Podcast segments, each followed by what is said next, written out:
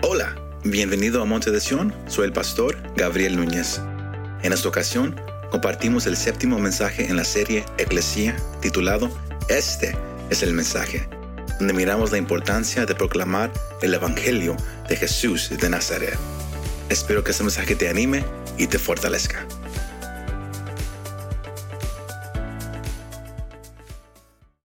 Hemos mirado que, el primer ministerio de la iglesia es adorar a Dios. El segundo ministerio de, la iglesia es, servir el uno al otro en la familia. Amén. Y la, semana pasada hablamos sobre el tema coinonía.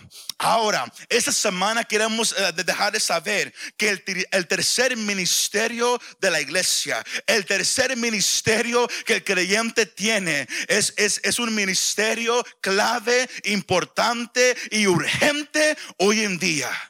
Y es proclamar la palabra de Dios. Diga conmigo, proclamar. Es proclamar un mensaje que Dios nos ha dado a usted y a mí como creyentes. Amén. Y, el, tema que le puse ese estudio es, este es el mensaje. This is the message. Este es el mensaje. This is the message. Porque la Biblia es clara y concisa a, lo que la iglesia es llamada a proclamar. Amén. La Biblia es clara que hay un mensaje que la iglesia es llamada a proclamar.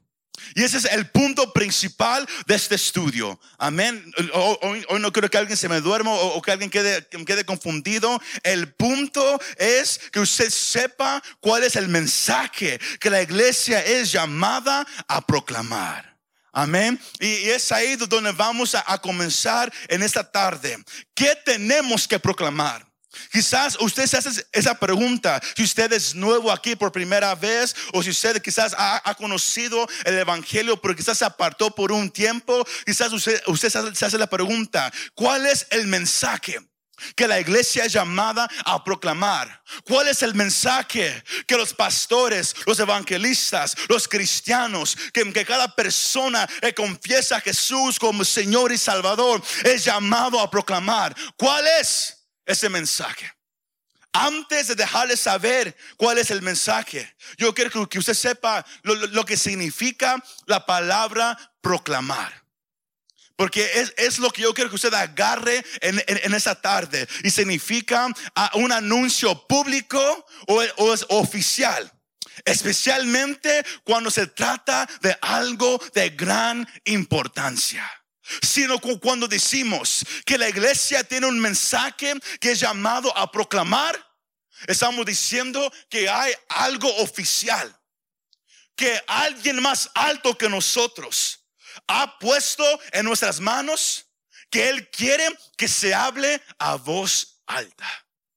Todos escucharon esa parte. Hay un mensaje que viene no de un hombre, no de, no de un príncipe, proviene de un rey. Y este rey es un rey celestial.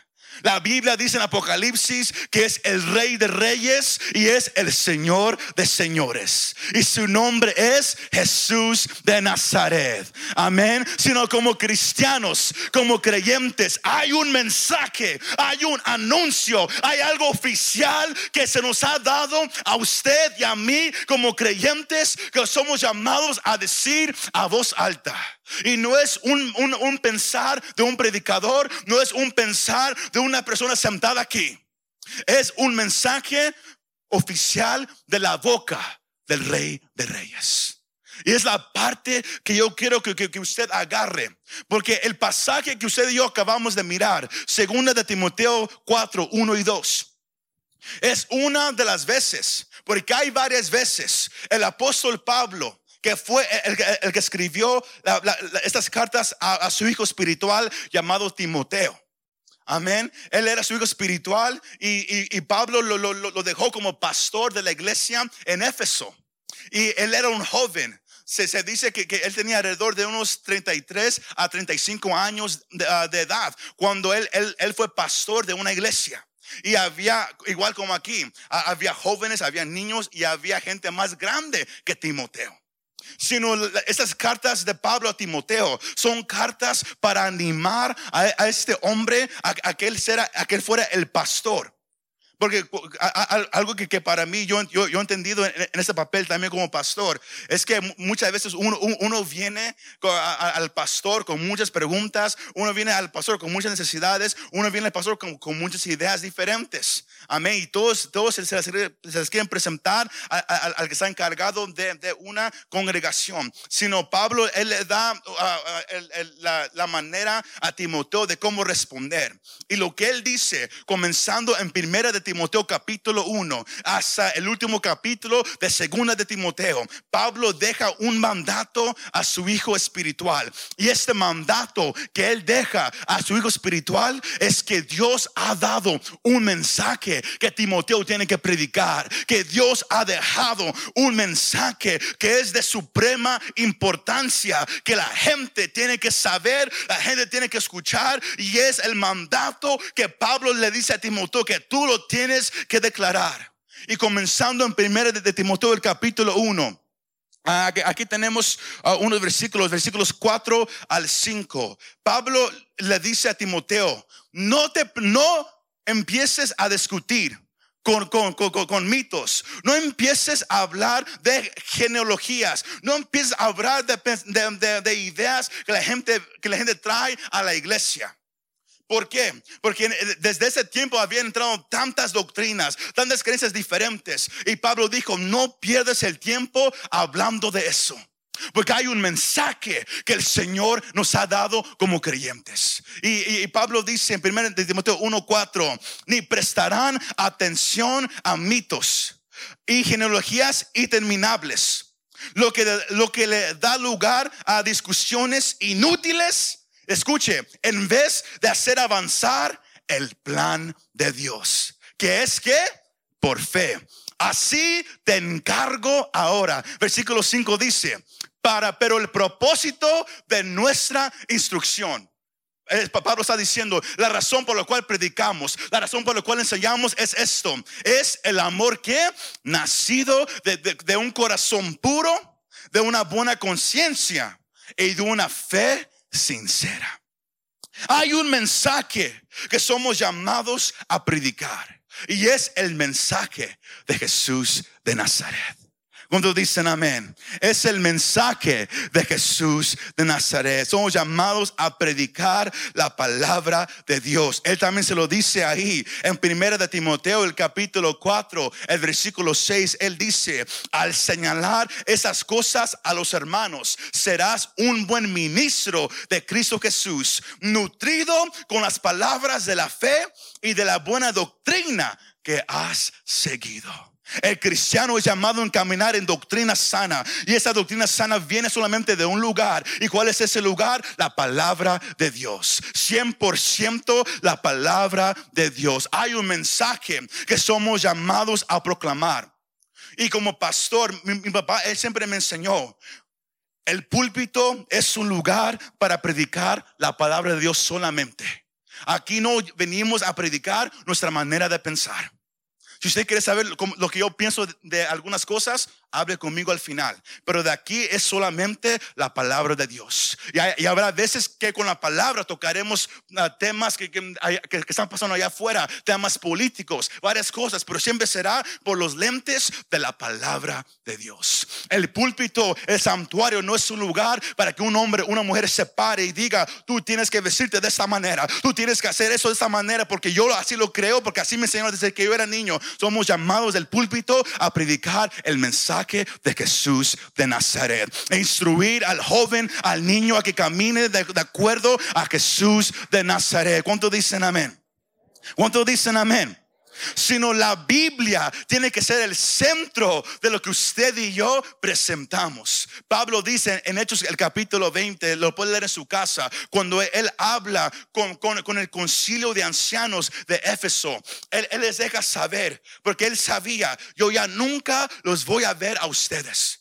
Porque a donde Dios me está llevando, yo sé que ya no, ya, ya no voy a regresar a Éfeso. Pero él, él les dice a los ancianos de Éfeso, yo les he predicado con un solo propósito. Yo no vine a hacerme famoso, yo no vine a tener seguidores, yo no vine a llenar una iglesia o a llenar un lugar o una casa. Yo solamente vine a presentarles el propósito que Dios tiene para cada uno de ustedes. ¿Y cuál es ese propósito? Que el pecador venga al arrepentimiento, que reconozca a Cristo como Señor y Salvador. Que no se vaya al infierno, más que se vaya al cielo. Hay un mensaje que somos llamados a proclamar y es la palabra de Dios. Palabra inspirada por, por los mismos labios de nuestro Creador. La palabra de Dios Dígale a su vecino, somos llamados a proclamar la palabra de Dios. Pero dígaselo con una sonrisa. Somos llamados a proclamar la palabra de Dios. Porque la Biblia es hablada por Dios. Pablo se lo menciona varias veces a Timoteo en sus dos cartas. Que, que, la palabra de Dios es que es inspirada por Dios. Escrito por la mano de hombres aquí. Ellos escribieron las palabras, pero fueron la, fue la voz de Dios que les habló por medio del Espíritu Santo. Amén. Y es por eso que cuando hay ateos, cuando hay científicos, cuando hay aquellos que han estudiado o aquellos que, tienen ah, curiosidad acerca a ver si este libro es verdad, a ver si yo puedo poner mi confianza en esas palabras que, que, se escribieron miles de años atrás, que han pasado los siglos desde el libro de Génesis hasta el libro de Apocalipsis. Hay gente que se ha preguntado, yo no sé si yo puedo poner mi confianza en este libro, mas este libro ha pasado la prueba del tiempo. Este libro, lo más que la gente lo quiere echar a la basura, lo más que la gente quiere decir, no, no, no, no es, verdad, es falso, es esto, aquello, hay errores aquí, eso no puede ser verdad. Como, como, como que un pez grande se comió un hombre, como que vino el Hijo de Dios y tomó forma humana y murió en una cruz, eso no puede ser verdad. Y lo más que ellos tratan y tratan y tratan de decir que es mentira, lo más que la gente viene a mí el poder, la unción, la realidad, la verdad que es la palabra de Dios. Porque hay un poder en, la, en, predicar la palabra de Dios. Cuando dicen amén. Porque cuando uno empieza a predicar la Biblia, no su manera de pensar, no sus tradiciones, no lo que una denominación presenta. Cuando uno empieza a predicar solamente la palabra de Dios, los enfermos empiezan a sanar, los, los, perdidos son rescatados, hay milagros, hay sanidades, hay prodigios, más sobre todas las cosas, cuando se predica solamente la palabra de Dios, hay uno que es exaltado y se llama Jesús de Nazaret, porque es esta Biblia lo único que, me deja saber es cuánto Dios me ama y lo que Él hizo por mí a través de su Hijo Jesús de Nazaret. Hay un poder en la palabra de Dios, iglesia. Pero usted dice, ok, eso suena muy hermoso, pero ¿cómo, cómo, cómo es que somos llamados a proclamar? Si, si proclamar es dar un anuncio que alguien ha dejado, que es importante, que es urgente. ¿Cómo podemos proclamar la palabra de Dios? Porque hoy en día, aquellos que, que, confiesan, amar a Dios. Aquellos que confiesan de, decir que yo soy un seguidor de Cristo, que yo amo a Dios. Hoy en día estamos viviendo en un tiempo tan, tan triste, tan, tan, tan frío en, lo que es el Evangelio en los Estados Unidos. Acaba de salir la semana pasada que de cada 10 cristianos, nomás uno comparte el evangelio a alguien una vez al año. ¿Sí escuchó esa parte? Uno de cada 10 personas le habla a alguien más acerca de Jesucristo. Hay nueve de, cada 10 cristianos que, que en un año no comparten con nadie a Cristo Jesús. Es una diferencia en lo que es invitar a alguien a la iglesia a un evento. Y es otra cosa el compartir quién es Jesús. Lo que Él hizo por ti. Cuánto tú lo amas. Y esa es la parte más triste, porque el ministerio que, la iglesia tiene, se recuerda, es hacer discípulos de Cristo. Pero es, difícil hacer discípulos de Cristo si nadie tiene el valor de hablar públicamente, de hablar a voz alta de quién es Jesús y lo que él hizo por la gente en la cruz del Calvario. Voltea a su vecino y hágale una pregunta. Si no quiere responder, está bien, dígale, ¿le has hablado a alguien de Jesús hoy? Todo bien callado, increíble. Incredible, incredible. Pero somos llamados a proclamar la palabra de Dios. Y hay tres maneras de lo cual usted yo somos llamados a proclamar la palabra de Dios. Eh, al comenzar del año, el, versículo principal de Monte de Sion este año, si alguien se recuerda, es Esdras 7:10. Y Esdras puso en su corazón conocer la palabra de Dios vivir la palabra de Dios y enseñar la palabra de Dios. Las tres maneras para proclamar es eh, eh, eh, leyendo la palabra, es explicándola y aplicándola. Si usted quiere ser un cristiano que proclama la palabra de Dios, primero usted la tiene que leer. You gotta read the book. Usted tiene que leer la Biblia. Y cuando usted la lea, usted mismo primero la tiene que aplicar. Porque es imposible de, decirle a alguien que haga algo que usted mismo no hace, ¿verdad que sí? Y se siente. Usted puede, usted puede ir con alguien, hey, ¿sabes qué? Hoy, te miras un poco más, más, más llenito. Te, tienes que perder peso. Y, usted se mira en el espejo y es otra historia, ¿verdad que sí? Es imposible el, poder decirle a alguien que haga algo si, si, si uno no lo está practicando somos llamados a leer, somos llamados a aplicar y somos llamados a explicar la palabra de Dios a los demás. Un maestro bíblico lo, lo puede hacer de un púlpito, pero cada creyente es llamado a hacerlo en su vida. El hablar de Cristo no es para alguien con un micrófono, es para todos. Pero escuche lo que dije, es el hablar de Cristo. Hoy en día lo único que todos quieren hacer es lo más estar en argumentos.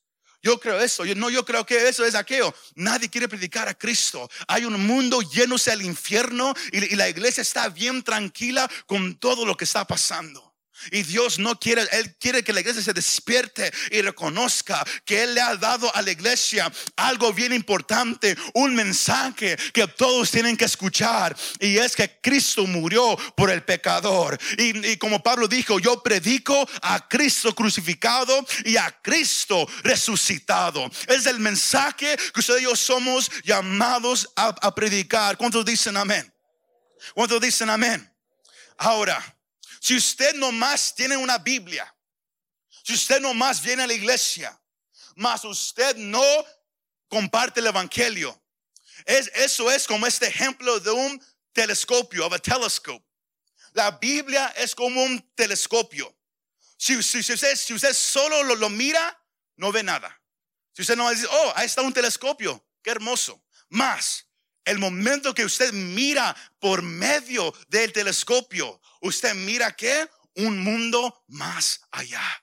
El telescopio, cuando alguien lo mira, lo, deja mirar más allá de, este horizonte. Uno puede mirar las estrellas que, que, están, que están más allá. Cuando uno lee la Biblia y uno se mete a, a estudiar la Biblia, a vivirla, ¿sabe qué pasa? Todo lo que hace ahora es por medio de la palabra de Dios. Uno ya no mira este mundo como los demás lo miran. Ahora uno mira este mundo como, como Pedro dice, ahora vamos nomás como, peregrinos pasando por aquí porque estamos en el mundo, mas no somos del mundo, porque hay un lugar celestial a la cual vamos a llegar y uno vive su vida diferente a los demás. Uno piensa diferente a los demás. ¿Por qué? Porque uno se ha metido a la Biblia y uno lo ha leído y uno lo está aplicando y uno lo está compartiendo.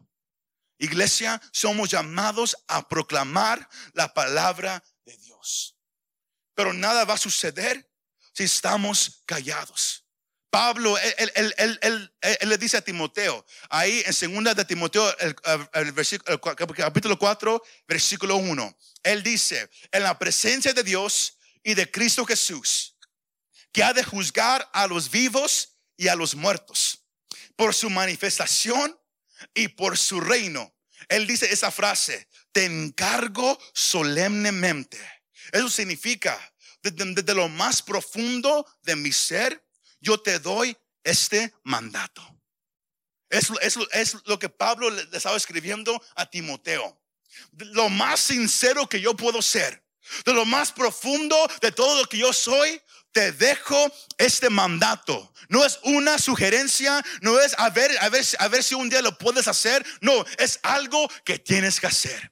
¿Y, y, y, cuál era el mandato? El versículo 2 lo, ah, lo deja saber. Predica la palabra. Predica el mensaje de Jesús de Nazaret.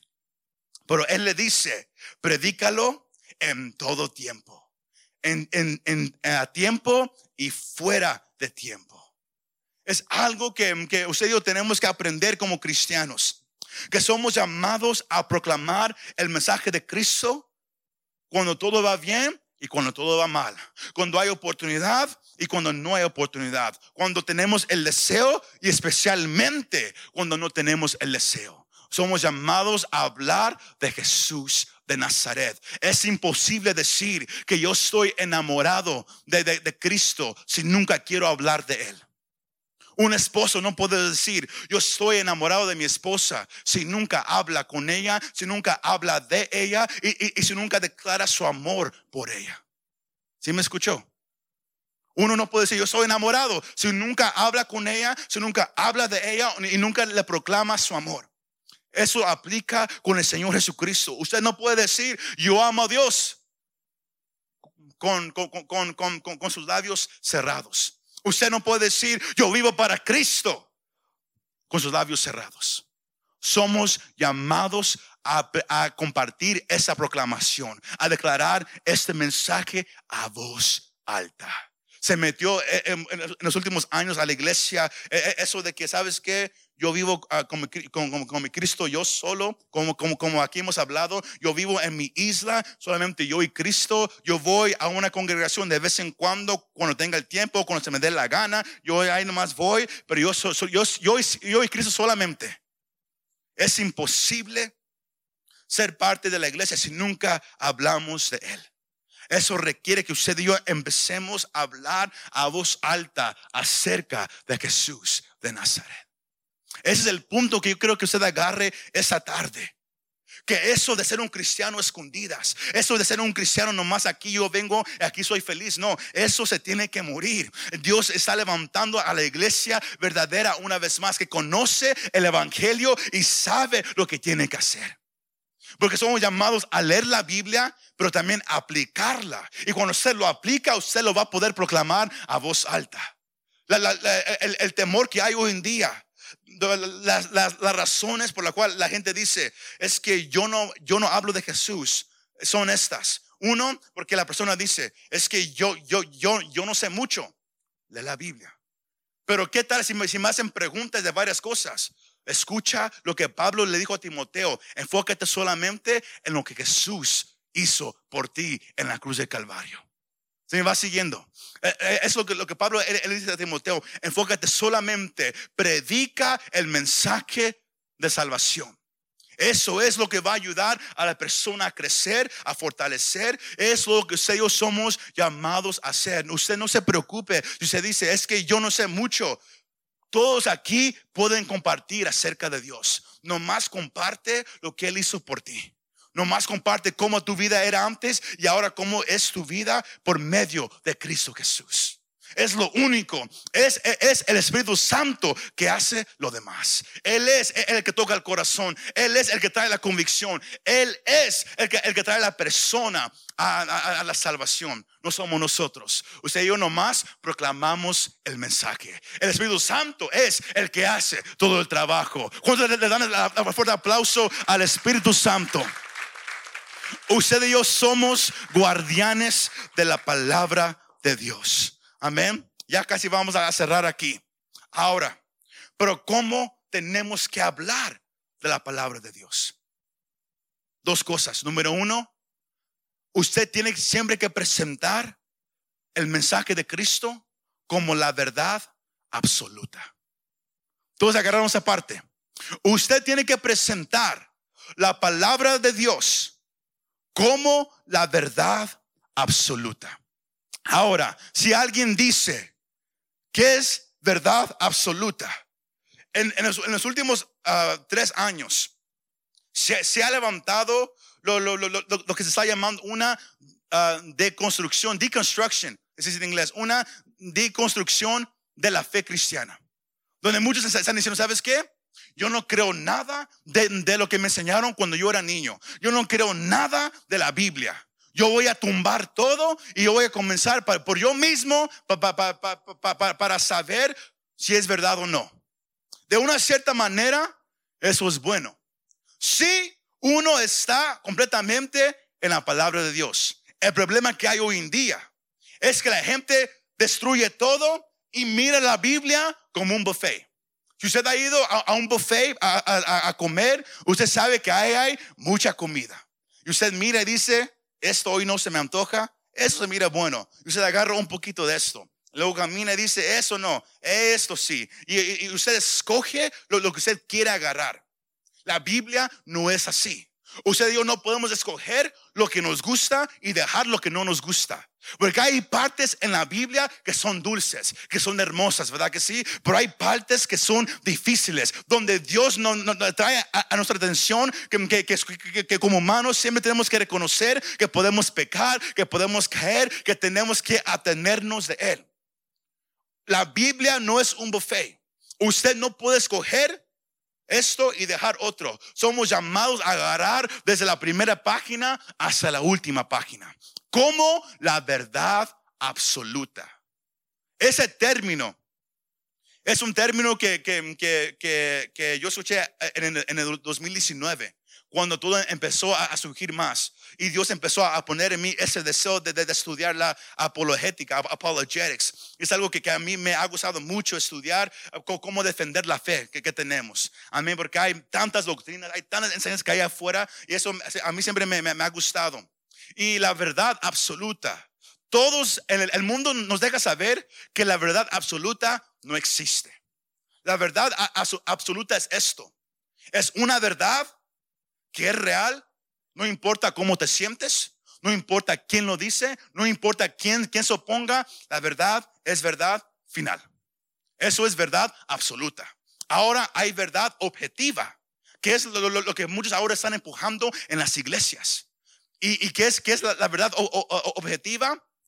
Es la verdad de acuerdo a cómo la persona se siente. Hoy en día todos lo dicen, pues tú crees eso, más yo para mí, yo creo esto. Porque es lo que yo siento. Porque es, eso y aquello. Y la, gente así se va por sus sentimientos y sus emociones. Eso se llama una verdad objetiva. Que, que, la, la, persona cree algo nomás por lo que siente.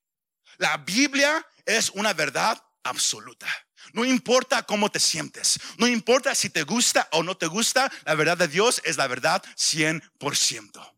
Ahora, el mundo dice que no existe ninguna verdad absoluta. El mundo dice que, eso no existe para nada. Más la Biblia me deja saber, el Señor Jesús dice en Juan 17, 17, oh, oh Padre, enséñales la verdad, porque tu palabra es verdad. La palabra de Dios es una verdad absoluta. Sino el creyente, cuando usted hable de la Biblia, nunca diga ¿Sabes qué? Espero no ofenderte. ¿Sabes qué? Espero no. Usted hable la verdad. Nunca tenga timidez a hablar de Cristo. Nunca diga, es que, es que, ¿qué tal si no es verdad? ¿Qué tal si eso aquello? Métase a leerla otra vez. Pero esta Biblia es verdad absoluta.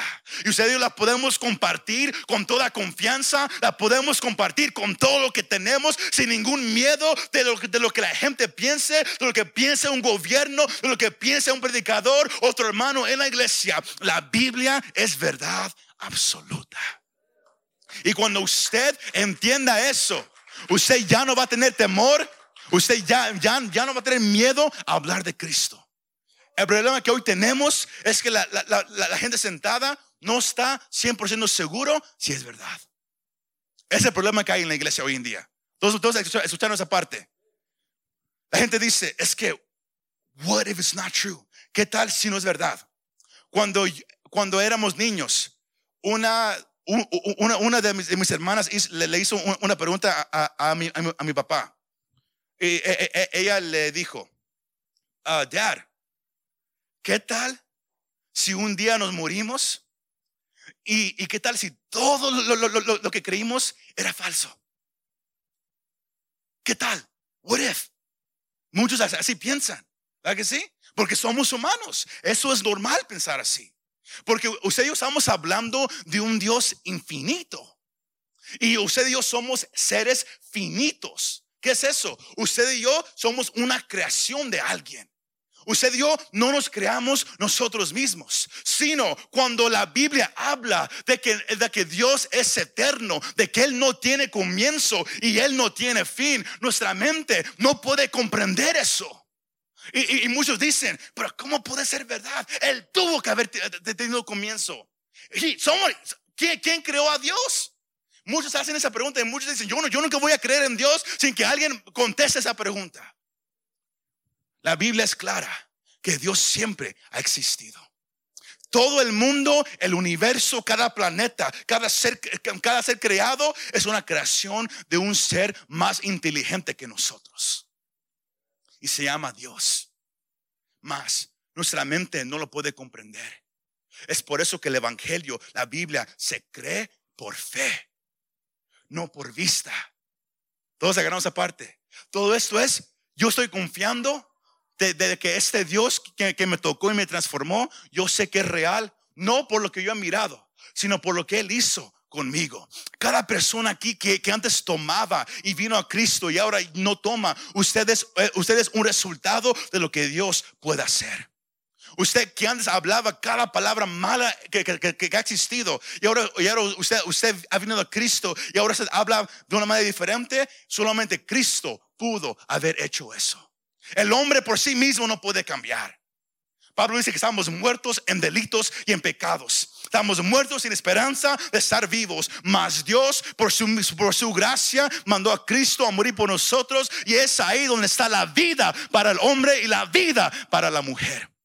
Yo quiero que usted agarre esto. Si es lo único que usted se recuerda a salir de aquí esta noche, es que la Biblia es 100% verdad absoluta. La Biblia no depende de cómo yo me siento, no depende de, de, lo que un hombre, un gobierno puede decir. La Biblia es 100% verdad. Y cuando usted tenga eso en su mente, usted va a hablar sin preocupación. Aunque se burlen de usted, aunque hablen mal de usted, aunque usted pierda amigos, familiares, pierda su trabajo, usted lo va a hablar felizmente. ¿Por qué? Porque usted sabe que Cristo es real por lo que Él hizo conmigo, por lo que Él hizo con mi familia, por lo que Él está haciendo en mi ciudad. Cristo es real. Por último, el resultado desde la Biblia, Pablo le deja saber a Timoteo, cuando empieces a hablar, cuando ya no, ya no tengas miedo y nomás prediques la palabra, porque la gente lo tiene que hacer, lo, vas a hacer de, de esas maneras. Predica la palabra, insiste a tiempo y fuera de tiempo. Él dice, amonesta, reprende, exhorta con mucha paciencia y instrucción. Cuando usted y yo hablamos de la palabra de Dios, nos vamos a topar con mucha gente.